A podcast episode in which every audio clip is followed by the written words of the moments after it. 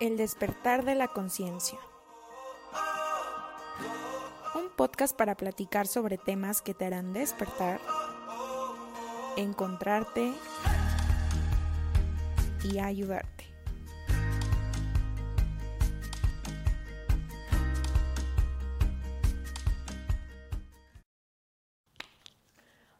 Amigos, ¿cómo están el día de hoy? Estamos muy felices de saludarlos en un episodio más de su podcast El despertar de la conciencia. ¿Cómo estás el día de hoy, Fer? Muy bien, la verdad estoy este, pues feliz de estar aquí otra vez, otro episodio más, aunque apenas estoy un tanto acostumbrándome ahora a la grabación eh, en video. Y pues em, emocionada porque vamos a tener un tema que me interesó muchísimo y me cayeron muchísimos 20 investigando un poco más eh, a profundidad sobre este tema que es el autosabotaje. Es un tema que yo creo que todos nos vamos a sentir bien identificados porque en algún momento de nuestras vidas lo hemos hecho. Creo que todo el mundo lo tiene, nada más que en porcentaje menor o mayor. Y, y, realmente ha sido para nosotros todo un reto poder trabajar esta parte, pero nos pareció súper interesante eh, ligarlo al tema psicológico y poderlo entender de una manera más interna, sin, sin, sin juzgarnos el por qué lo hacemos o por qué, o por somos así o, o por qué me detiene mi miedo. Entonces, entender la parte psicológica en el tema es algo como que te dice, ay, mira, con razón. Entonces, al ya tener un camino por donde, por donde ir en, en algún tema que te cause conflicto, siempre es satisfactorio porque ya empiezas a, a solucionarlo con un mejor propósito o desde la raíz. Sí, aparte va a ser un tema muy interesante porque nos gustó investigar sobre este tema, pero no solamente con el tinte psicológico y decir qué es el autosabotaje y ya va, ¿no? O sea, no solamente lo vamos a ver desde ese tinte, sino también quisimos añadir dentro de nuestra investigación, eh, profundizar más sobre el autosabotaje, desde nuestra infancia, desde el lado también de biodescodificación, porque es una tendencia muy común, tal vez en esta generación, eh, bueno, me atrevo a decir en esta generación porque es la que nosotros estamos y la que nosotros hemos vivido y podemos conocer y compartir un poco más de nuestra experiencia. Pero, este, pues hay que empezar, ¿no? Primero que nada a explicar qué es el autosabotaje, muy general, y de ahí vamos a descender a síntomas, causas, tipos de autosabotaje y sobre todo eh, si tú fuiste o tuviste algunos problemas en la infancia, ahora te vas a entender como por qué hoy adulto estás en ese, pues en ese ir y venir de autosabotearte, ¿no? El autosabotaje es eh, la tendencia que tenemos, válgame la redundancia, a autosabotearnos y a ponernos obstáculos a nosotros mismos en nuestras metas, en nuestras decisiones por medio de automanipulaciones. Y obviamente los, después de esto te viene, normalmente cuando te toca eh, tomar alguna decisión o estás en una situación donde tienes que ya dar ese paso o que vas a cumplir esa, esa meta o que tienes que ya decidir si te vas y te quedas, si haces o no haces, viene acompañado de síntomas como miedo, inseguridad, una sensación de falta de control, pero sobre todo una falta de confianza en uno mismo. Bueno, y al, y al final de cuentas el objetivo del autosabotaje, por así decirlo, es este mantenernos en nuestra zona de confort, dentro de la cual nosotros, para nosotros ya todo es fácil, y por lo menos ya las situaciones ya son predecibles. El hecho de, hacer ese brinquito hacia lo desconocido, hacia lo que no sabemos cómo es que va a, va a funcionar o va a pasar después de, ese es el tema, esa es la situación que, que imposibilita a la persona dar ese paso porque ya está muy acostumbrado o su mente empieza a generar esta parte de de conflicto en la cual dicen, no, no, no, si nosotros estamos aquí bien a gusto, como por qué razón voy a, voy a cambiar eso. Y empiezan los pensamientos desde el inconsciente, saboteadores, de, pero si pasa esto, pero si no pasa, ¿y cómo lo vas a lograr? Y, y todo esto tiene una raíz y un origen. y como ya lo habíamos mencionado en episodios anteriores, yacen en la infancia. En la infancia se hacen tus pilares macizos, tus cimientos como persona, entonces de ahí van derivando muchas cosas. Y, y por eso digo que todos lo tenemos, porque en algún momento vivíamos con esa educación de que hay que exigirle o que sufra para que vea que sí es capaz y fue mal canalizada. Eso de que a, ver si puedes o retar eh, de una manera no tan sana, generó muchas inseguridades en un adulto, porque ya después cuando vienen estas situaciones de retarse y de hacer cosas nuevas, en chinga te, te vienen esos, esos pensamientos de, de, que te dijeron en tu niñez, ¿no? Y si vas a poder, oh, ya mero que lo vas a lograr. Entonces vuelve a resurgir esa parte de tu infancia en la cual, lejos de ser una motivación, terminó lastimando tu confianza. Claro, ¿no? Porque que quede bien claro que tu infancia va a determinar cómo vas a ser de adulto, ¿no? Todas esas virtudes o, o, defectos, pero este, es importante también recalcar que, eh, enlazándole un poco al episodio anterior que fue la ansiedad, logramos darnos cuenta, me, me puedo atrever a, a decir que las personas que padecen ansiedad también tienen tintes al autosaboteo.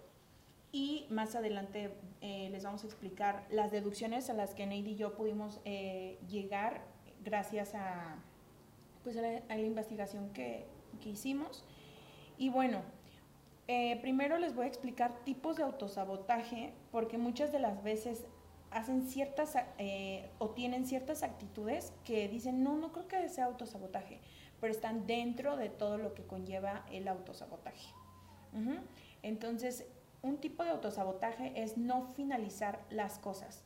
La típica persona que dice eh, que hace una y mil cosas, una y mil proyectos, pero ninguno lo concluye, ninguno lo aterriza, ninguno este, lo, imparte. Es como, por ejemplo, la persona que puede tener mil negocios, ideas de negocios, pero eh, las empieza, pero nunca concreta un negocio, o la persona que va a hacer un montón de cosas, o que se pone a lavar, que se pone a esto, pero nunca termina ninguna actividad. También otro tipo de autosabotaje es la procrastinación. ¿Por qué procrastinan? Normalmente procrastinan porque les da miedo el resultado final. O sea, es la persona que dice, tengo, no sé, tantos pendientes, pero se pone a estar en el celular o hace otra cosa que no tiene tanta importancia y todo lo deja para después. Pero es porque tiene problema para priorizar sus objetivos. O sea, esa gente sí necesita una agenda o en su teléfono poner sus notas todo puntualmente, que, que del deber ser yo creo que todos, ¿no? Todo siempre es bueno tener como una guía, ya sea en tu agenda ah, escrito a mano, yo soy muy manual, o hay gente que es muy práctica en el celular, a todos nos ayuda, pero principalmente este, a este, a este tipo de personas, sí es bien primordial tenerlo, porque si no, se van.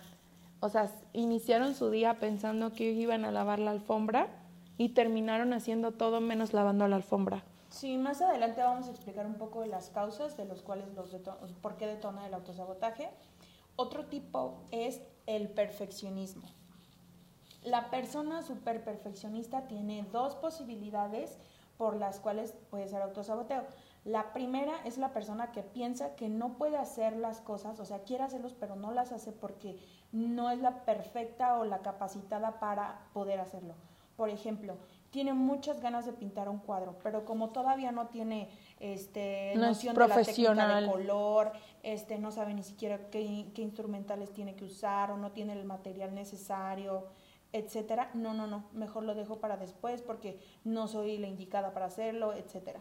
Otro tipo también de, de posibilidades que puede haber dentro del perfeccionismo es la persona que hace, o sea, lo ejecuta la acción, sin embargo, está en constantes revisiones de la acción por las cuales evita terminar el proyecto.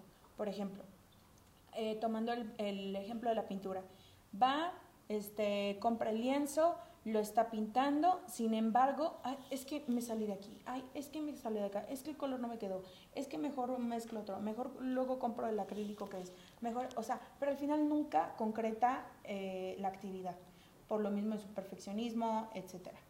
Otro tipo de autosabotaje es la excusa. Eh, normalmente se enfrentan a esto para poder este, evitar cualquier cambio o posible riesgo, ¿no? Como por ejemplo, me encantaría poder, este, no sé, irme a una ruta de racer.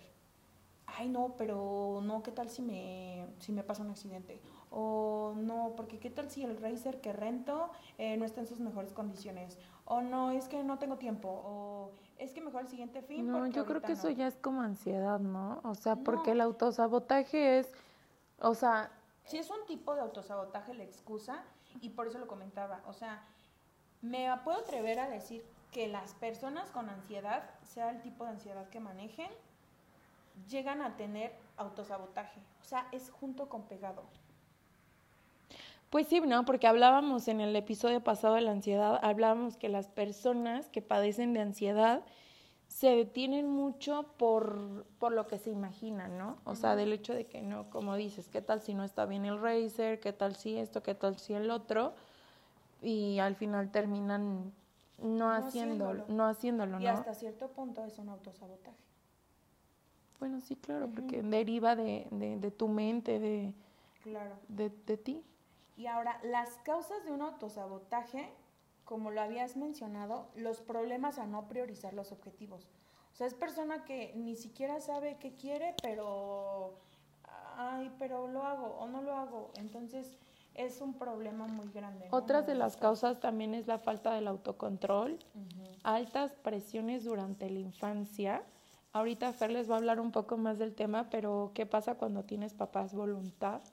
Te, te vuelven, tú tienes que ser el mejor, es que tú tienes que terminar la carrera, es que tú tienes que hacer esto. Entonces, esa presión tan grande que le generan al infante genera en un adulto un autosabotaje.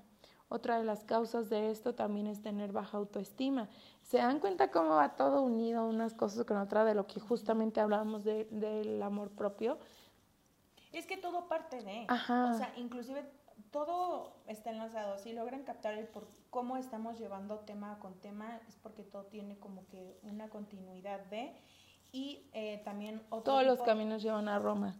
Otro punto es no saber realmente qué es lo que se quiere. Aquí viene de la mano con el capítulo que habíamos comentado sobre las heridas de la infancia.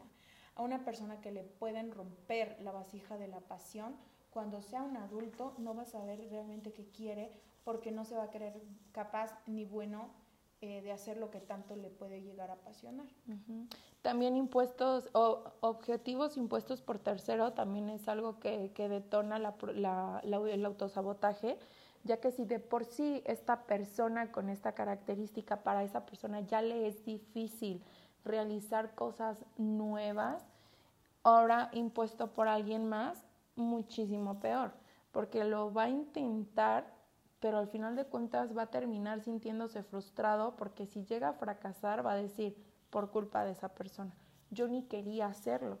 No, y al final de cuentas ni siquiera va o sea, me atrevo a decir que no va a llegar ni al fracaso, porque le tienen un miedo increíble a fracasar y también un temor increíble al cambio, al salir de esa zona de confort que ya la tienen bien dominada y controlada, ¿no?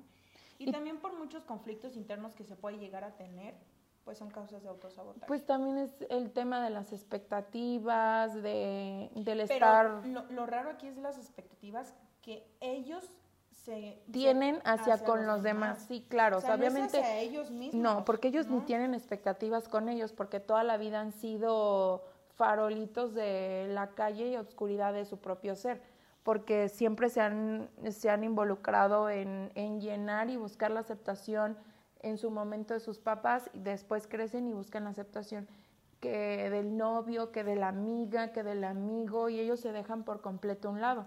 Entonces también esto es lo que ocasiona el autosabotaje, el, el que se generan expectativas bien, bien altas, que las tienen altísimas hacia con alguien y el miedo de que si fracaso ya no van a tener la misma expectativa hacia conmigo, es de verdad un miedo grave eh, y fuerte que esta persona tiene al, querer realizar algo, algo nuevo. Y pues desesperanza también aprendida, o sea, el hecho de que a lo mejor aprendió el, no, es que yo lo intenté toda la vida y ni me salió, pues ¿para qué uno lo intenta? Si eso es para gente diferente.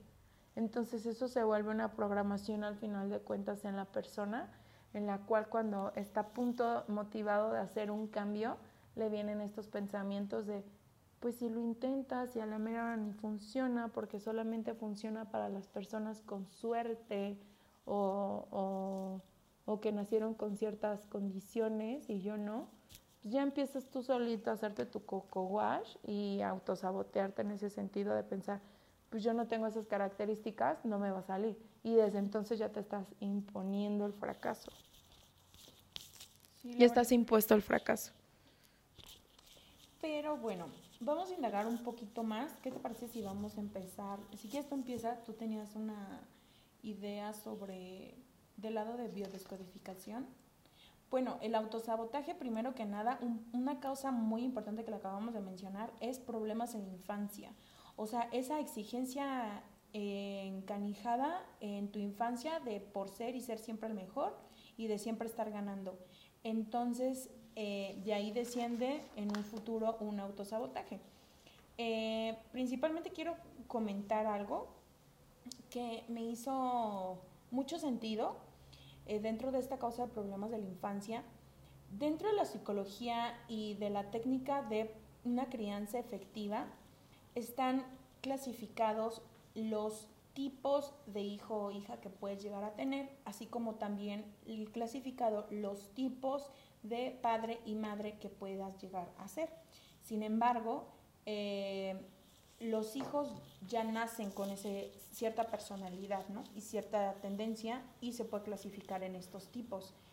Y el padre, el deber ser es que él siempre esté en movimiento y sea el padre o la madre efectiva que el hijo requiere. Para su hijo. Y ojo aquí, con esto no queremos culpar a nadie, lo repetimos nuevamente, estamos hablando con personas adultas, los cuales nada más les estamos dando una idea como para que entiendan eh, de dónde se origina su, su pensamiento de autosabotaje, pero es responsabilidad totalmente nuestra generar y hacer cambios en nuestra persona para poder tener resultados diferentes. Sí, porque al final de cuentas una cosa es lo que pasó en tu infancia y, ahora lo que pasa en tu vida de adulto y las, las acciones que tú tomas para poder mejorar o empeorar. Entonces, no existen padres malos ni madres malas, simplemente eh, hacen lo mejor que pudieron con lo que, tu, con lo que tuvieron. ¿no? no, sí existen. ¿Qué? Sí, sí existen padres malos y malos y buenos.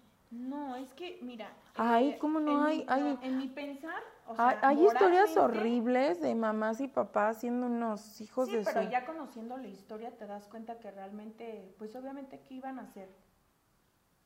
O sea, no iban a hacer. Ay, pero yo no justifico actos, estoy hablando de actos súper graves, o sea, de verdad heavies. Es que si te empiezas a cuestionar lo que es lo malo y lo bueno, realmente obviamente no vas a poder llegar a un intermedio, pero también se acepta, o sea, el hecho de que tú tengas tus parámetros de bueno y tus parámetros de malo y de ahí no salirte. Pero en este caso yo no juzgo ni, ni nada, simplemente sabrá ellos principalmente por qué lo hacen. Y este... Ay, no, no saben, porque esa gente nunca se cuestiona ni siquiera por qué comió marucha ni no...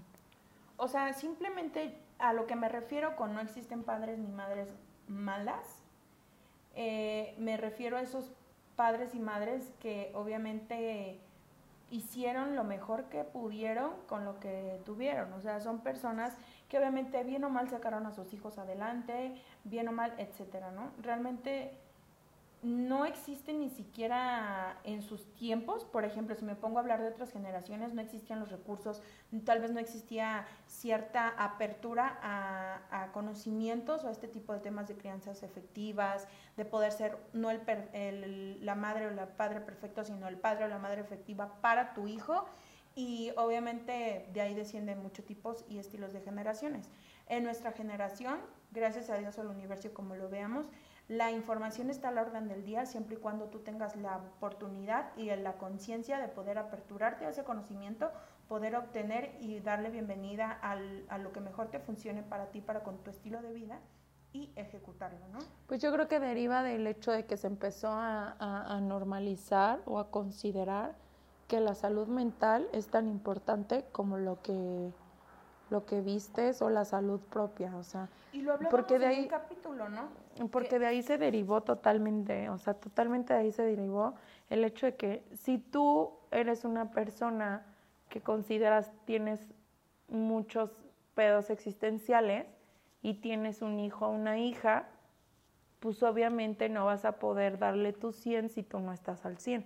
Ocupas tú estar al 100 para poder hacer, y no nada más con un hijo, yo creo que incluso hasta con tu propia pareja o con tu alrededor. Sí, o, sea, si no te quieres, si no te amas, si no te comprendes, si no te tienes esa confianza, ¿qué le vas a brindar al otro? Es como si yo te dijera, yo te puedo ofrecer agua, yo te quiero dar agua, pero yo no tengo agua, entonces, ¿qué, qué te, o sea, sí, o sea no, no, hay manera, o sea, lógicamente hablando, no te puedo ofrecer lo que te digo lo que, no tengo, porque no lo tengo, sí, así claro. sencillo. Entonces lo hablábamos también en un capítulo que decíamos, si nos preparamos tantos años para poder llegar a ser profesionales de cierta carrera o X licenciatura, como por qué no prepararte para la carrera en lo personal más importante de toda tu vida, que es ser padre y ser madre. Entonces, si están estos temas y esta información este, más aperturada para todo el, mundo, pues qué mejor que tomarla, o sea, dedicarle tiempo a poder prepararte y igual si no quieres ser papá mamá también es un gran regalo para ti porque te va a hacer súper llevadera la vida o sea ya no te vas a regalo para ti si no quieres ser padre madre terapia.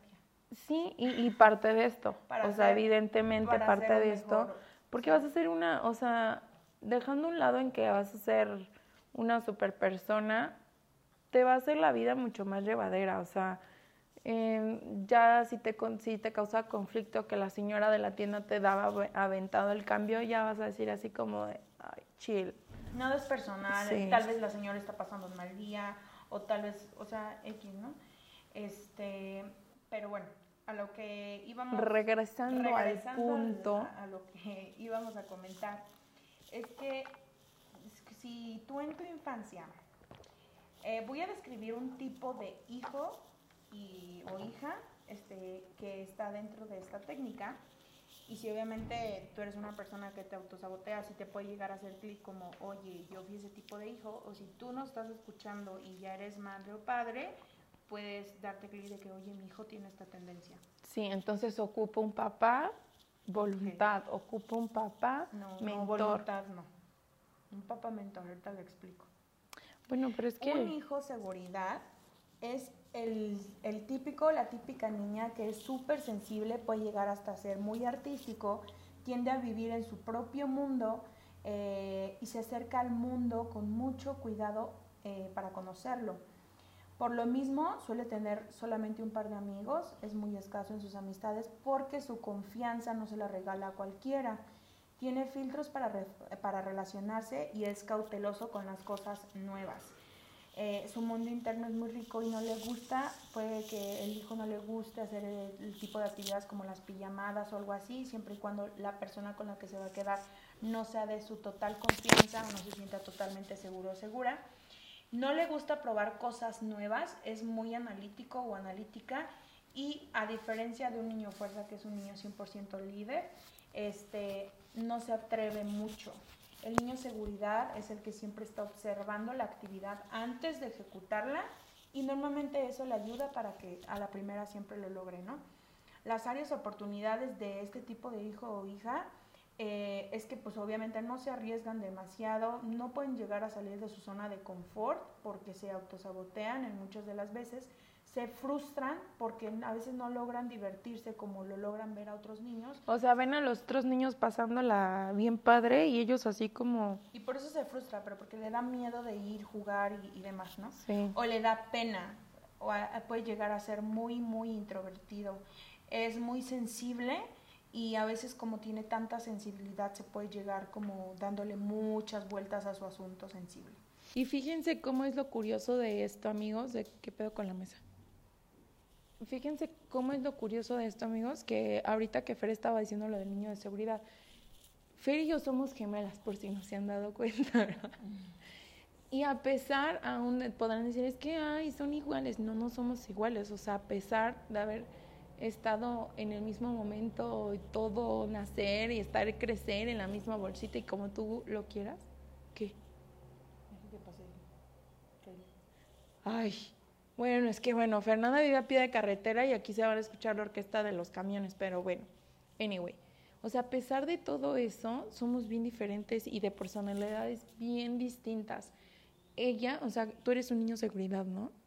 O sea, yo era de que, ay, jiji, jajaja, y, y era un niño de chiquita. Yo era un niño con colitas y falda y mi hermana siempre así, viéndome. Y venía siendo una hija fuerza. Así se les cataloga. A mí me valía, o sea, yo, a mí me daba emoción ver cómo el perro de la vecina correteaba al de la moto y yo me echaba a correr para que me correteara porque amaba sentir esa adrenalina. Y mi hermana sentada, preocupada de los mil y un conflictos que podía ir a ver y yo, yo, juega, ensúciate esto, no porque esto, no porque aquello. Y ahí es donde dicen, o sea, de los niños viven así como que, ay, tristeando viendo cómo los demás se divierten mientras él en su mundo imaginario porque pues realmente no les nacía. O sea, yo tenía mis maneras de divertirme como un niño común, eh, como me refiero, por ejemplo, a un niño fuerza. O sea, tal vez mi diversión era como cuestionarme, analizarlo a los niños jugar, este, todo eso, o sea, eso era mi diversión. Mi propia creatividad, este, mis propios mundos, todo. Entonces, este, también existe otro tipo de hijo o hija que me gustaría le dieran un poco más de, bueno, que, que escucharan. Eh, el tipo de hijo o hija cooperación, que normalmente es un hijo o hija platicador, es amiguero o amiguera, es el que levanta la mano para ayudar a la maestra, no es nada peleonero, normalmente se caracteriza por ser el conciliador siempre de alguna otra situación busca siempre el pertenecer a un grupo o bien a su familia, es un tanto camaleónico y por ende siempre, siempre, siempre eh, está preguntándose qué necesitan de él. Entonces es el típico niño que invita a sus amigos a su casa, eh, le gusta ayudar y siempre, siempre, siempre eh, tiene mucha energía o suele ser un niño muy dócil o una niña muy dócil. Yo creo que sí, yo tengo rasgos de niño cooperación. No, cero. Bueno, ya después terminando esto te enseño que es realmente un niño fuerza y es totalmente tú. Pero eh, su área de oportunidad es que tienden a ser muy, muy buenos, súper empáticos, súper buenos. Siempre se ponen este, ellos en segundo o último plano y primero están las demás otras personas, ¿no? Es este, muy complaciente, se traiciona a él mismo siempre, que si él quiere o ella quiere ir a jugar tal actividad, pero de repente llega el amigo o la amiga y dice que hagan otra cosa, pues deja lo que él que, o ella quería por ir a, complacer al amigo. Entonces, este, ese es un tipo de, de área de oportunidad porque al ser una persona que no se valora a sí mismo, y que no se toma su lugar, pues obviamente las personas, pues ahora sí que ahí medio cuervas, pues van a aprovechar de la buena voluntad o de la nobleza de este tipo de hijo o hija. Entonces, ¿por qué les este, explico eh, los rasgos de estos tipos de dos niños o de dos niñas? Porque si llegaran a tener un padre o madre voluntad, que ahorita lo voy a, explicar que es un padre o madre voluntad, pues les tiende a dar totalmente en la torre y que cuando ese niño o esa niña crezcan eh, de adultos, pues tiendan al autosaboteo intenso. ¿Por qué? Porque un padre o una madre voluntad es un padre o una madre súper enfocadas en que sus hijos logren, conquisten, que siempre sean los mejores, que su hijo siempre gane, que crezca profesionalmente, que cuando compita su hijo el número uno. Por lo general tienen un estilo parental que busca eh, que sus hijos siempre estén alcanzando sus metas, que sean los, buenos, este, son muy directivos, dan órdenes, instrucciones, dicen qué hacer y cómo hacerlo, este, corrigen constantemente a los hijos para que puedan lograr esa perfección y están muy enfocados en la organización, pero también en la superioridad. O sea, para ellos mismos alcanzar el éxito de su vida y tienen expectativas, por ende, muy altas de sus hijos. O sea, a los hijos les crean un estrés muy cañón por siempre. Tienes que hacer la tarea, tienes que hacer la mejor tarea, ahora tienes que hacer esto, tienes que ser el mejor del concurso. Eh, si su hijo tiene una actividad extraescolar y tiene fútbol o natación, tienes que ser el mejor de la clase. Cuando tengas competencia, súper prepárate, hazle así, así. Entonces, esos papás no es que sean malos, sino un padre voluntad puede quedar muy bien para un niño, este, un hijo fuerza. Entonces, no, no, no, para un niño fuerza no, porque un niño fuerza le den la torre, porque un niño fuerza se caracteriza por no recibir instrucciones, o sea, siempre es lo que el niño quiere y punto. Entonces, este, necesitas ser, eh, moverte entre estos estilos de padre y lograr ser el padre, el padre o madre efectivo para el tipo de hijo que tienes.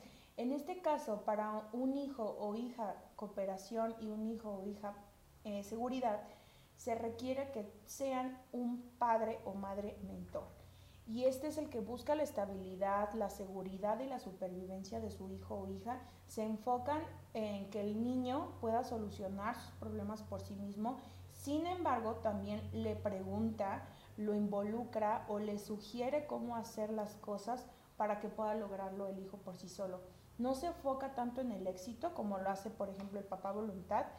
Eh, él le interesa más el aprendizaje, que viva la experiencia y lleva al niño a tomar responsabilidades por sus acciones, que se haga responsable de manera efectiva, pero que también pueda tomar sus decisiones. Es decir, le da seguridad, le da acompañamiento y le da pues obviamente ese amor y esa empatía que requiere un tipo de hijo o hija de este estilo. Entonces sería lo más eficiente que si tú estás escuchando y tienes un hijo y sabes que encaja en un niño seguridad, un niño cooperación, seas ese padre mentor que lo guía con amor y con seguridad y que le brinde esa confianza para que él dé ese pasito. Si estás viendo que tu hijo, eh, todo el mundo está en una fiesta de alberca y todos en la alberca, pero él, con sus, él o ella con sus flotis y está sintiéndose inseguro de me meto, no me meto, me meto, no me meto, y tú estás observando esa, esa acción de tu hijo, un padre de voluntades, no, ni más, o sea, tú métete, todo Métete, tú puedes, ve, a Juanito, ve a Pedrito, ellos sí se meten, tú también, ¿por Inclusive hasta pueden llegar a, pum, a aventarlos a la alberca, ¿ves cómo no pasó nada? Y el niño con los flotis, pero ya hizo algo traumático, entonces... Sí, ya no se vuelve a meter al agua.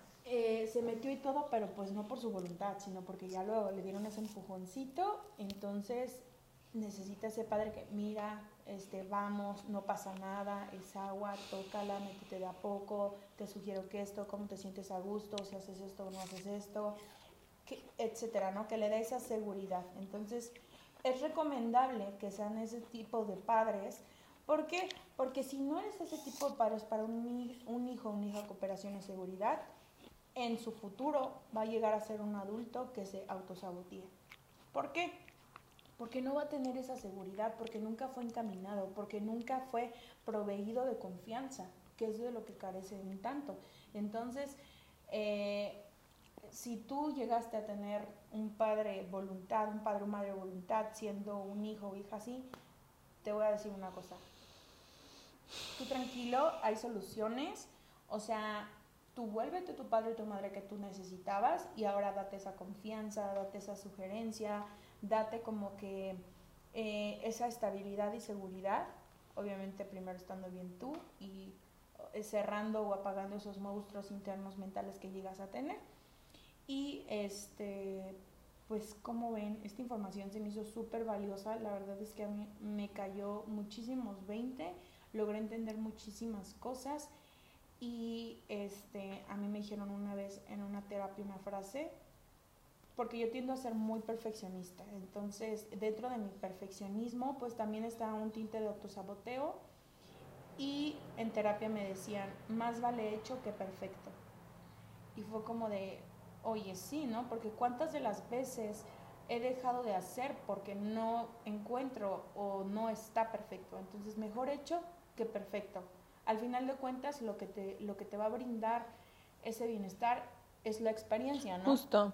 Justamente eso, o sea, también yo estaba pasando por un momento en mi vida de muchísimos cambios, de muchísimo crecimiento en todos los sentidos y me di cuenta que me daba muchísimo miedo el fracaso, o sea, y mi mente se inundaba de pensamientos de que si fracaso y si no la armo y si no lo logro, bueno, yo decía, ¿y si no lo logro y si no esto?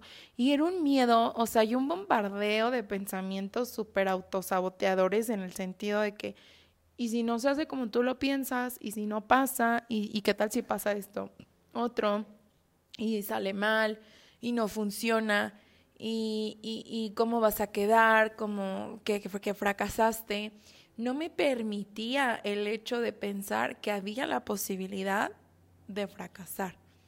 Entonces ahí fue cuando yo entendí y dije, a ver, espérame, o sea, igual si fracaso, igual gané experiencia, lo aprendí, lo viví, no me quedé con las ganas. Y eso es lo importante, o sea, al final de cuentas se viene a esta dimensión, a vivir experiencias, a, a disfrutar al máximo, como porque te privas en no hacerlo por, porque puede fallar. Todos tenemos esa posibilidad de fallar y si no, no lo intentaste tampoco. Yo siempre he dicho que también es más, es más bonito quedarse con el lo intenté que con el hubiera. Aunque muchas de las veces sí me he detenido infinidad de veces y me, he preferido quedar con el hubiera, porque sí, también tengo tintes saboteadores, te digo, creo que todo mundo los tiene en diferentes porcentajes, pero todo mundo lo tenemos. Y, y hay como situaciones puntuales que van detonando esta situación, eh, este síntoma, para que en tu vida adulta te, te genere esta, este conflicto. Y uno de ellos es este hijos con padres muy críticos o exigentes que, que ya empiezan a crearles inseguridades al, al niño de que... Sí, porque dentro de su exigencia está el estrés en el niño. O sea, y provocan ahí una mezcla. O sea, para el niño lo que digan los papás es religión. Y si el niño quiere dar, a, dar un paso, Em, y empieza el papá a exigirles de que, ¿y si vas a poder? sí, hasta los autosabotean ya, o sea, ya los están programando a la derrota. ¿Por qué? Porque al final de cuentas es como, por ejemplo, si tú dejas al niño ser, tú lo estás viendo desde tu, tu lugar, ¿no? Lo estás observando a tu hijo. Pero si eres, o tienes ese papá de que, mmm, cuestionando, mm, dudo, ¿eh? Dudo, pero pues bueno, a ver, cállame la boca. Y es como de, ¿será? ¿No será?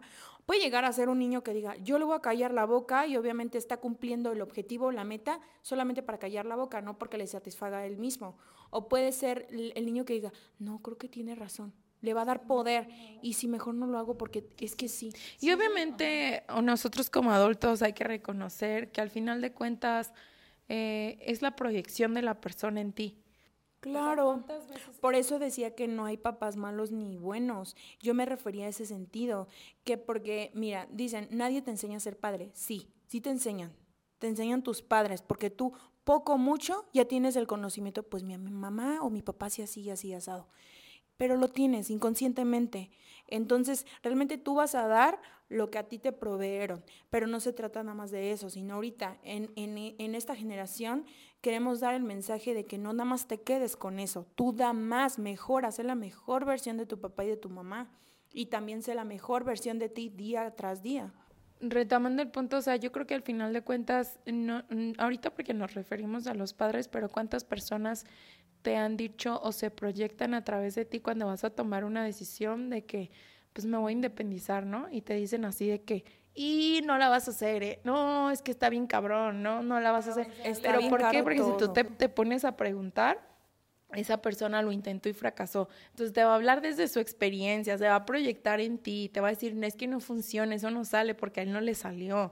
O si también creo que como personas estamos mal que si a ti no te salió, eh, sabotees los planes de otra persona, eh, dando tu consejo a través de tu experiencia es, válido, pero limitarlo o, generarle miedo, o sea, si tu comentario no le va a aportar algo positivo a la persona, mejor cállate la boca porque tú no sabes si la persona está padeciendo situación de, de conflicto de autosabotaje y, y, tu opinión, lejos de impulsarlo, lo va, lo va a encadenar o lo va a perjudicar. Entonces, hay que nunca, o sea, procurar no proyectarnos en la demás gente porque no sabes qué tan, qué tan perjudicial puede ser tu comentario. O sea, a mí me ha tocado muchas veces... poder tener la humildad, ¿no? De decir, tal vez yo no lo logré, pero sé que esta persona va por este camino. Ah, mira, la voy a observar porque tal vez yo dentro de toda su experiencia puedo ver a mí qué me faltó y ya después yo lo podré intentar porque ya voy a tener como que esa opinión o esa retroalimentación de alguien que lo hizo y sí lo logró, entonces ahí yo lo puedo ocupar también para mejorar yo mismo y no decir, como yo no lo logré, nadie, lo, va a lograr. O sea, como justamente lo acabas de decir, o sea, con humildad, porque también se da mucho de que, ay, o sea, como los pájaros le tiran las escopetas porque ya yo tengo 50 y este, este morrillo tiene 20. Yo creo que todos tenemos algo que aportar, o sea, independientemente de tu edad, de las experiencias que hayas o no vivido, todos tenemos que aportar y siempre tener la humildad de que cual sea la persona te va a enseñar. O sea, y no por la, la de 60, la de 20, la de 10, el recién nacido. Todos tienen algo, alguna lección que aportarte y que aprenderles. Y yo creo que es tener esa humildad de decir, ah, mira, yo lo intenté y no me salió, pero a mí no me salió por esto y por esto. Pero te deseo que de verdad lo hagas eh, y, con, en base con base a mi experiencia, te puedo decir que yo cometí este error. y, aprende tú con mi experiencia y evita hacer esto porque esto te puede llevar a esto. Pero ya no le vas a decir, ay, no, no, yo lo intenté y no jalo. No es decirle, mira, yo la neta, así con responsabilidad de adulto, a mí no me salió por esto y por esto tómalo en cuenta si lo quieres tomar en cuenta y te deseo lo más fregón del mundo, pero nada de que, mm, no, no, no, no sabes ni en el peo que te estás metiendo. Ahorita se me vino a la mente que dentro del mundo laboral está la orden del día, porque no sé si incluso les ha llegado a pasar que entran a un trabajo, ¿no? Y obviamente está el antaño de toda su existencia desde que se inició la empresa, ahí está. Entonces, él ya pasó por distintos procesos, ya se lo sabe de memoria, ya esto, y llega el nuevo o la nueva, ¿no? Y en lugar de hacerle más ameno, de guiarle la experiencia, de decirle, mira, este, yo tengo la experiencia, no con tinta soberbia, sino decir, te voy a acompañar, te voy a guiar, esto, esto, porque yo lo viví y sé que está cañón, ¿no? Yo, yo te voy a ayudar. No, o sea, está la persona que, ay, mira, mira, mira, ya lo está haciendo mal, pero déjala, déjala oye, pero ¿por qué no le ayudas? Ah, ¿por qué yo lo voy a ayudar? Yo también me fregué, yo también este, la regué, pues también que la riegue, que no sé qué. No se trata de evitarles caer en el hoyo, porque tal vez ellos no se pueden tropezar eh, con la piedra que tú te tropezaste, sino se van a tropezar con otra piedra que, como justo lo dices, es la lección que ellos tienen que vivir. Pero si tú eres una persona un tanto celosa de tu aprendizaje, de tus experiencias, de esto, del otro, créeme que te va a enriquecer a ti como persona muchísimo más, compartirlas, externarlas para que las otras personas puedan ser mejores y tú también ser mejor. Entonces, no tener como, como ese celo de la experiencia, de, de, de tus conocimientos, porque pues obviamente no sirven de nada si al final de cuentas no le estás externando o no le estás compartiendo. Otro punto que también me gustaría tocar es que puede que tú no hayas sido ese niño o esa niña cooperación y no hayas tenido sus padres, sin embargo tienes autosabotaje. ¿Y por qué pasa esto? Dentro de la biodescodificación está el repetir patrones generacionales de nuestros ancestros. Tal vez tu abuela o tu bisabuela llegaron a tener un ciclo vicioso de autosabotaje, o tal vez, por ejemplo, es que yo me autosaboto siempre que voy a lograr el éxito en mi trabajo o demás. Ah, ok, tal vez tú estás cumpliendo eh, o, estás... Aprendiste, ¿no? Toda tu familia lo hizo. puede, que no lo hayas aprendido directamente, sino ya viene dentro de tu ADN y es algo tal vez que... No, es que sí lo aprendes, pero ya es en el inconsciente totalmente. Sí, o sea, ya bien, tienes el software ya cargado cuando tú naces y ya está dentro de... No, no cuando naces no lo tienes cargado, o sea, sí ciertas cosas ya vienen en tu genética, pero muchas otras sí... Yo me atrevo a decir que sí pero No, muchas cosas sí son de que lo ves tan cotidiano que ya ni siquiera te es ajeno. Ya hasta que te perjudica. Ay, mira. O, por ejemplo, una, una analogía que podrá decir, o sea, siéntate arriba de una pluma por durante un buen tiempo, pues al principio puede que la sientas, pero después ya ni te percatas que la pluma está ahí, ya cuando te levantas y la ves ahí había una pluma.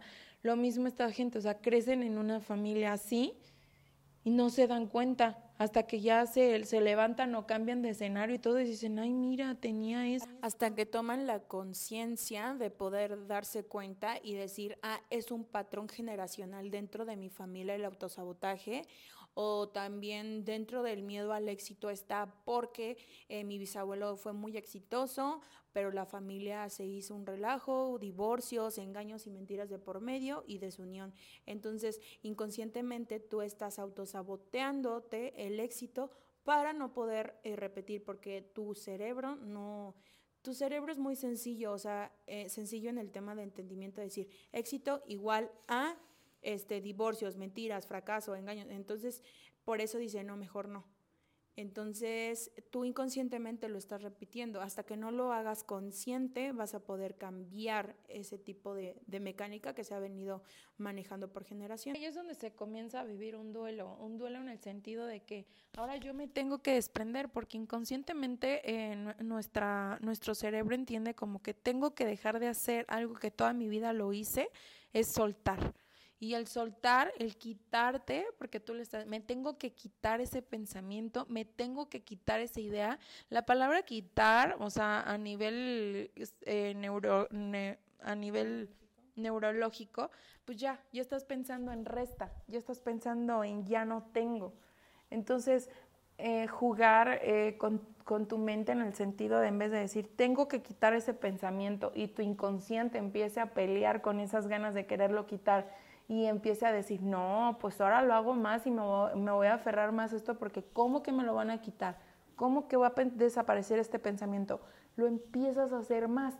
Entonces, en vez de decir, tengo que quitarme este pensamiento, empieza a decir, voy a darme la oportunidad de hacer esto diferente. Y ya no, o sea, inconscientemente, ya tu inconsciente ya no está como que me quitaron o me voy a quitar o me voy a restar o voy a soltar o me va a doler. Ah, volvemos a lo que habíamos una vez comentado. El poder de las palabras son súper importantes. Así como en la programación eh, de, de, de sistemas y demás, es como está en nuestro cerebro. Así como ciertas combinaciones logran crear cierta modificación en algún sistema. En alguna plataforma. En algún, ajá, llámese plataforma, llámese página web, lo que sea, también está dentro de ti. O sea, tu cerebro es una computadora. Entonces necesitas hacer esa, lograr eh, tener esa combinación perfecta para poder, pum, desprogramar y volvemos de cero. Eh, y esto tiene que ver muchísimo con el poder de las palabras, buscar las palabras exactas, tanto para la manifestación, para el, hacer el cambio y demás. Hay palabras que por sí sola su, su, connotación ya es negativa, aunque tal vez no lo usemos en ese término de negativo recargado a lo negativo, sino negativo recargado a lo positivo, como el ejemplo que diste de me debo de quitar eh, la maña de procrastinar. No, porque el cerebro lo va, lo vas a frustrar, te vas a estresar y como vas a estar, lo tengo que hacer, lo tengo que hacer, no lo vas a lograr. Vas a hacerlo opuesto totalmente. Entonces, voy a cambiar alguna que otra cosa, ah, me voy a poner tiempos, me voy a, o sea, lo haces diferente. Ya desde un proceso, o sea, al final de cuentas es un proceso lo que empiezas a hacer y ya no desde el hecho de, de me hace falta o lo ocupo quitar o restar porque en tu inconsciente va a empezar una lucha interna muy fuerte contigo y vas a hacer que este que esta forma de cambiar, de, que, que, cambiar esta forma de pensamiento se vuelva aún más complejo. También hay que, acaba de decir Fer algo muy cierto, o sea, de, de cómo tú te dices las cosas es 100% importante, porque también estas eh, las personas que tienen esta característica del sabotaje se, se autocritican muchísimo. O sea, cuando algo no les sale bien en su vida, suelen criticarse ellas mismas de... O, darle más enfoque a lo negativo, a todo lo que no, no, logrado que a lo que han logrado. No, es que me faltó. No, es que no lo hice bien. Es que Mm, dejando, cuando, claro explicábamos, no, sé, no me acuerdo querida, que es la típica persona, yo creo que se van a sentir eh, identificadas que cuando les dicen, oye, está bien padre tu blusa. Ay, pero está bien vieja, ¿eh? Ya está bien vieja. O como, oye, no manches, qué fregón que lograste tal proyecto. Sí, pero era bien fácil, era bien fácil. O sea, empiezas a, a, dar mucho hincapié dejándote a ti principalmente, porque eres tú la persona que te lo estás diciendo, dejándote bien en claro que no eres suficiente. Entonces, desde ahí empieza como toda esta situación negativa y dolorosa para la persona, porque no nada más es lidiar con el hecho de que no se logró, sino también lidiar el hecho de que tú misma te estés criticando y te estés tirando durísimo con que te faltó, te faltó, te faltó, en vez de forma más este, positiva decir, lo voy a volver a intentar, pero ya aprendí que ahora mejor es, creo que va a funcionar más de esta otra manera y apapacharte el hecho de aplaudirte tú solito de, bueno, no salió como lo esperaba, pero lo intenté y aprendí y me llevo la experiencia y, qué bueno que lo hice porque después de que lo hice ya me di cuenta que, que sí, o sea, que sí puedo con el miedo, que sí me puedo yo generar retos propios. Aplaudirte más las cosas, eh, aunque parezcan negativas, aunque parezca una derrota, aplaudirte lo bueno. Que lo lograste. lo bueno. que lo intentaste. Es que al final de cuentas es un logro, o sea, al final de cuentas... Es que, es que yo, o sea, yo soy de la idea que no existen fracasos. O sea, es que es como lo más bien lo interpretes o lo codifiques. Por ejemplo, este, si tú quieres ah, ir a una carrera de bicis, ya vas a la carrera, y pierdes, no quedaste en el lugar que, que querías, pues obviamente te va a llenar la experiencia, el que hiciste todo el transcurso, el que te preparaste, y es que vuelvo lo mismo. La meta no es el objetivo, realmente lo que te enriquece y lo que a, ti te logra hacer es el camino que te lleva a esa meta, no la meta. Porque al final de cuentas, pregúntenle a las personas que hayan tenido por default un algo, una meta, un premio o algo, eso para mí no sería saborear el triunfo, sería como de, ah, pues así cualquiera, ¿no? Pero realmente lo que te da esa satisfacción es el camino hacia el objetivo o hacia la meta.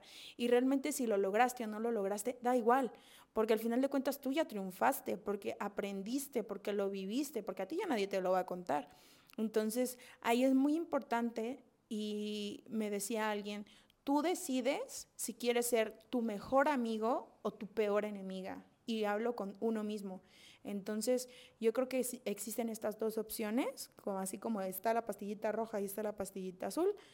Les sugiero que sean sus mejores amigos para que puedan potencializar en todas sus áreas. Y este mensaje también me lo digo a mí. Todo lo que les digo a ustedes también me lo digo a mí misma. Y es, es que desde el simple hecho, desde el, el, ejemplo tan sencillo de que cuando nos pegamos en algún lugar por accidente, ah, hasta solitos nos pendejeamos. O sea, ay, qué mensa, no lo vi, ay, esto.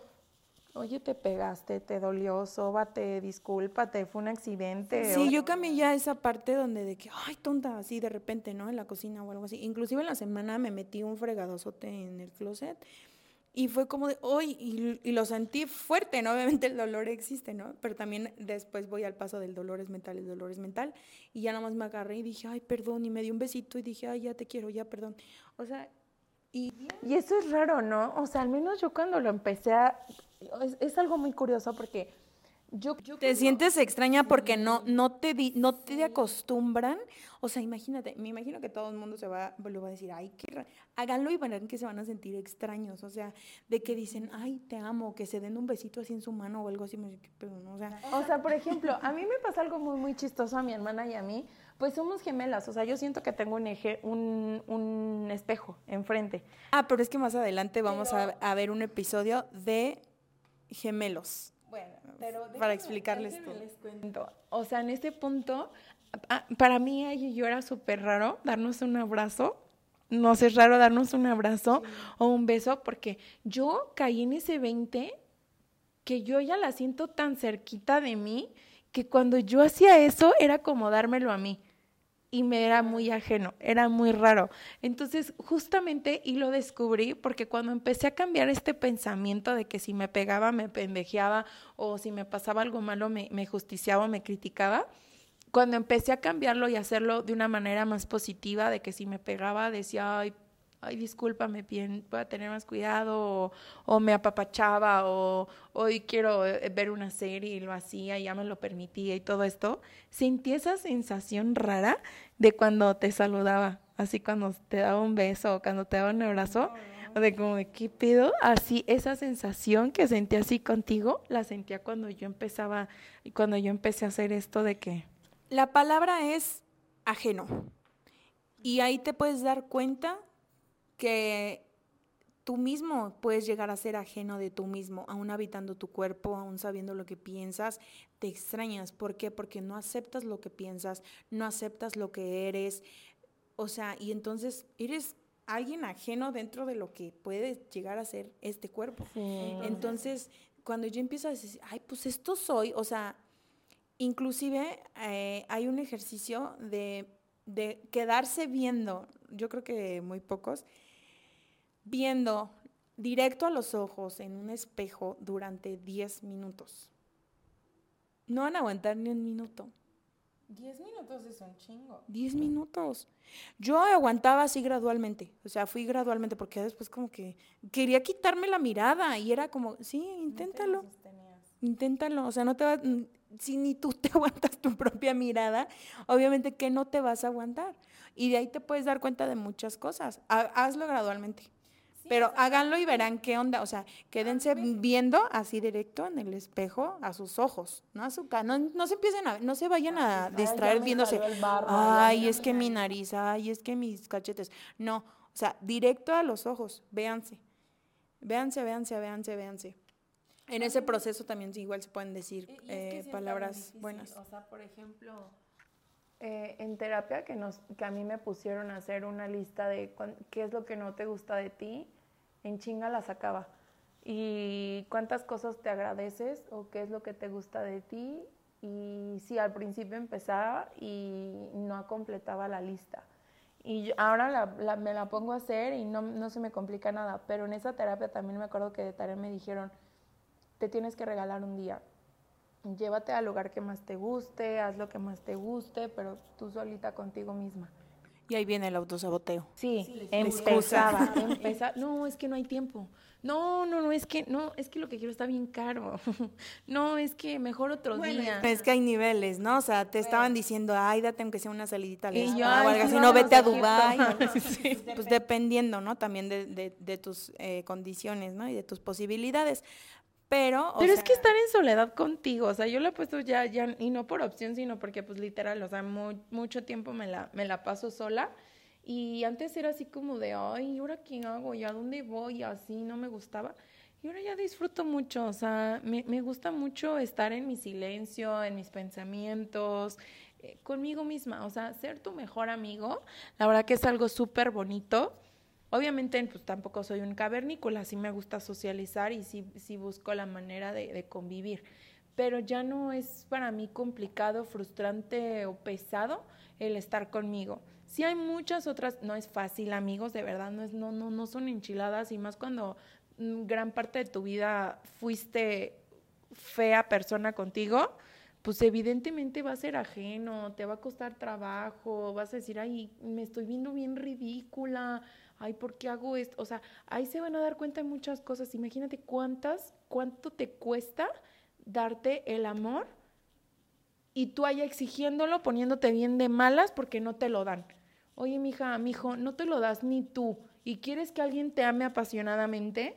Y de ahí, de parte de lo que dice Neidy, de ahí descienden muchísimas, muchísimas este, situaciones eh, no tan agradables en cualquiera de tu relación interpersonal que tengas, llámese esposo, esposa, hijo o hija, etcétera. Si tú vas por la vida haciendo que te llenen a ti cuando tú no te eres posible ni de llenar, nadie te va a embonar, nadie te va a, a, llegar a lo que tú quieres y nadie te va hasta llegar a ese punto. Es que nadie me entiende. No es que nadie te entienda, es que tú no te estás entendiendo.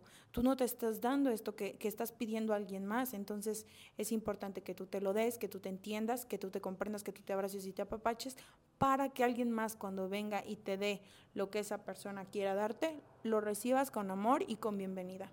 Entonces, este, pues eso sería, yo creo que todo el del programa, pero Neidy va a cerrar con una frase que quiere compartirles que se me hizo muy, muy buena. No es cosa buena, en la mañana estuve en un curso súper interesante, bueno, del trabajo, pero eh, en todos lados hay mensajes del universo y me parece algo genial. O sea, de verdad, yo, yo le batallo con el autosabotaje muchísimo y para mí en las últimas dos semanas de este mes ha sido súper complicado porque me he tenido que obligar, así me he sentido, a hacer cosas porque empiezo a procrastinar, porque empiezo a autosabotar botearme a pensar, ay, no, mejor al rato lo hago. Hasta yo mismita me digo, mira, Navy, ahí vas, ahí vas a procrastinar, ya dejes el celular, mejor ponte a hacer esto.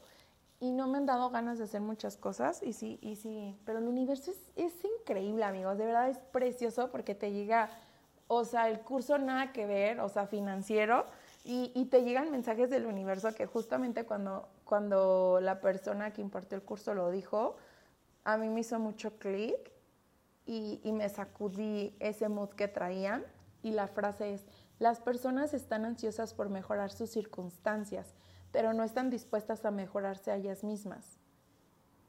Mm, lo mismo, o sea, recapitulando, las personas están ansiosas por mejorar su circunstancia, su contexto, pero realmente si tú mejoras, mejora tu entorno.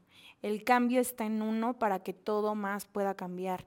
Si inclusive llegas a tener alguna situación, una, alguna, este, algo desagradable con alguna persona, pero si tú cambias, esa persona por ende va a cambiar, porque tú vas a tener diferencia de reaccionar, de accionar, de decir y de hacer.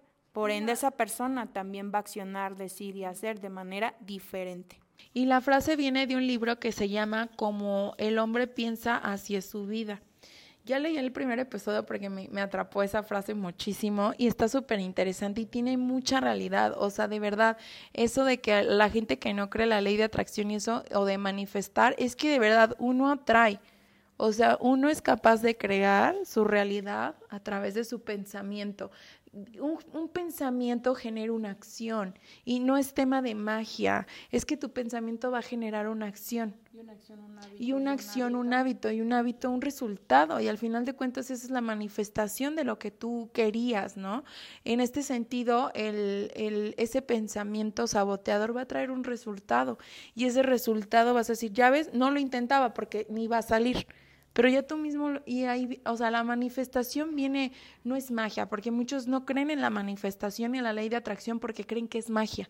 No, no es magia, es que tú solito lo estás creando. ¿Por qué? Porque el pensamiento genera una acción, una... Claro, pero el pensamiento siempre y cuando venga este, relacionado con una acción venga de la mano con una acción. ¿Por pues qué? Porque el pensamiento... los pensamientos vienen relacionados de una acción. No, es que muchas de las personas por eso no creen en la ley de la atracción, porque dicen, ay, pues dicen que si te lo repites y lo escribes un montón de veces lo vas a lograr. No, pero también es una acción. O sea, si tú dices, quiero tener este un supercuerpo, ¿no? De aquí a diciembre, quiero tener un supercuerpo. Por más que lo escribes, pero si no tienes un buen hábito y si no te, si no haces ejercicio, si no te alimentas bien, ni siquiera aunque hayas escrito toda una libreta de más de 200 hojas, eso o lo pienses, no lo vas. Yo creo que la manifestación es totalmente tener coherencia entre tu pensamiento, tu deseo y tus acciones.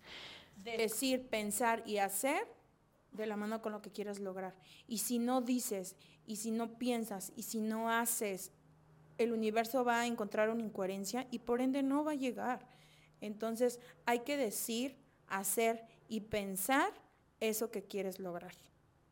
Y pues bueno amigos, entonces esto es todo por el episodio de hoy, que fue el autosabotaje. No, espero les haya gustado muchísimo la información que nosotros, eh, la verdad, nos encantó. Les, trajimos. Es que no nada más es el tema de identificar qué es, cuáles son los síntomas, cuáles son las causas. Ok, sí, ya, ya pasamos, ya lo identificamos. Profundizarlo. Ahora el siguiente paso, amigos, es invitarlos a crear nuevos hábitos en su vida, a ser unas personas diferentes para obtener resultados diferentes. Ok, ya te diste cuenta, ya analizaste si tengo autosabotaje, si tengo esos síntomas, si comulgo con algunas causas, me hicieron clic dentro de mi sistema. Bueno, entonces ahora, ¿qué voy a hacer para evitarlos? Pues sana las causas, empieza a sanar las causas desde el adulto responsable que tú ya eres y empieza de manera positiva a no decir me voy a quitar, empieza de manera positiva, hoy voy a hacer esto porque puedo, porque soy capaz. Escríbelo, eh, anótalo, acuérdate de ello, practícalo. Y, y ya cuando menos te lo pienses. Porque puedo, me acordé de, la, de un meme, de un video que se hizo viral de una, de una mujer, este, una negra que decía, yo puedo, lo puedo, sí, tengo la personalidad. No, y, la chica, o sea, vean, cualquiera, en cualquier momento la verían y, ay, no, no va, no va a pegar. No, pero qué fregona, o sea, qué fregona la mujer, porque es la seguridad, la palabra, la actitud la tenía y creo que se volvió una figura pública. No, sí, o sea, dentro del Internet, pero es que la, la, mujer emanaba seguridad, o sea, a mí me causaba mucho, wow, que, es que de verdad de todo le aprendes. esa energía, la verdad a mí me gustaba, a mí me gustaba, eh, me gustaba mucho ese video, de buenas, buenas. pero es que de verdad, o sea, es lo, es lo que digo, lo que proyectas y en verdad tener esa coherencia, pues todo el mundo lo va a notar. O sea, ¿cuántas personas han visto de que, ay, pues la niña no está tan agraciada, pero tiene un pegue, pues es que la chica se siente en su universo y se vale y está bien. Se cree, es, y punto. Y, está bien, entonces, y, es tema de creérsela, de, de, tener esa coherencia, y pues bueno, ahora ya con todos los puntitos, los datos que les dimos, esperemos que no nada más nos escuchen y digan, ah, sí, qué padre, practíquenlo amigos, de verdad les invitamos. No es fácil, van a empezar a sentir como rarillo porque nunca se ve, no se han apapachado, o no se permiten, o no se disculpan, o no, no se ven desde el lado positivo, pero después de ese brinquito todo es mucho más bonito, más llevadero, más tranquilo, mucho más ligero. Así que esperemos que les haya aportado algo, porque al final de cuentas es el objetivo de nuestro podcast. Y yo personalmente les quiero agradecer muchísimo a las personitas que nos escuchan. De verdad, para mí es súper llenador que me digan conocidos o amigos así de que, oye, escuché tu podcast y estaba pasando esto y me ayudó, para, me ayudó en ver esto y esto y esto. No saben cómo me llena el alma y digo, estoy logrando mi objetivo porque en verdad es nuestro, es nuestro granito de arena. O sea, nos hemos sentido tan bendecidas en la vida y es una forma de retribuirle al universo y a la sociedad todo lo que nos dan día a día. Y, al final de cuentas es súper enriquecedor, o sea, para, nosotros, porque para ambos lados, para ustedes que nos escuchan y nos ven, para nosotros que lo hacemos y que investigamos, porque como lo dije, o sea, el mensaje también lo digo hacia mí, o sea, lo interiorizo.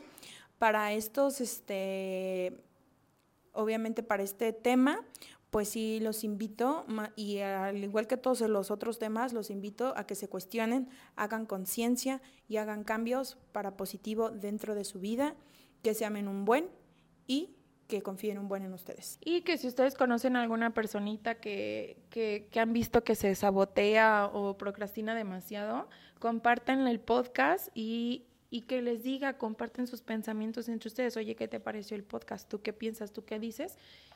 Y pues nada, ese es, ese es el verdadero objetivo de, de este espacio que nos damos. Les agradecemos muchísimo que estén con ustedes, que, estén con nosotros y con ustedes también y que nos escuchen.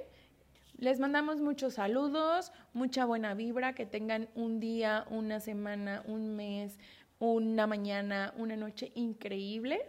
Y pues nada, recuerden ser coherentes y pues nada, saluditos. Bye.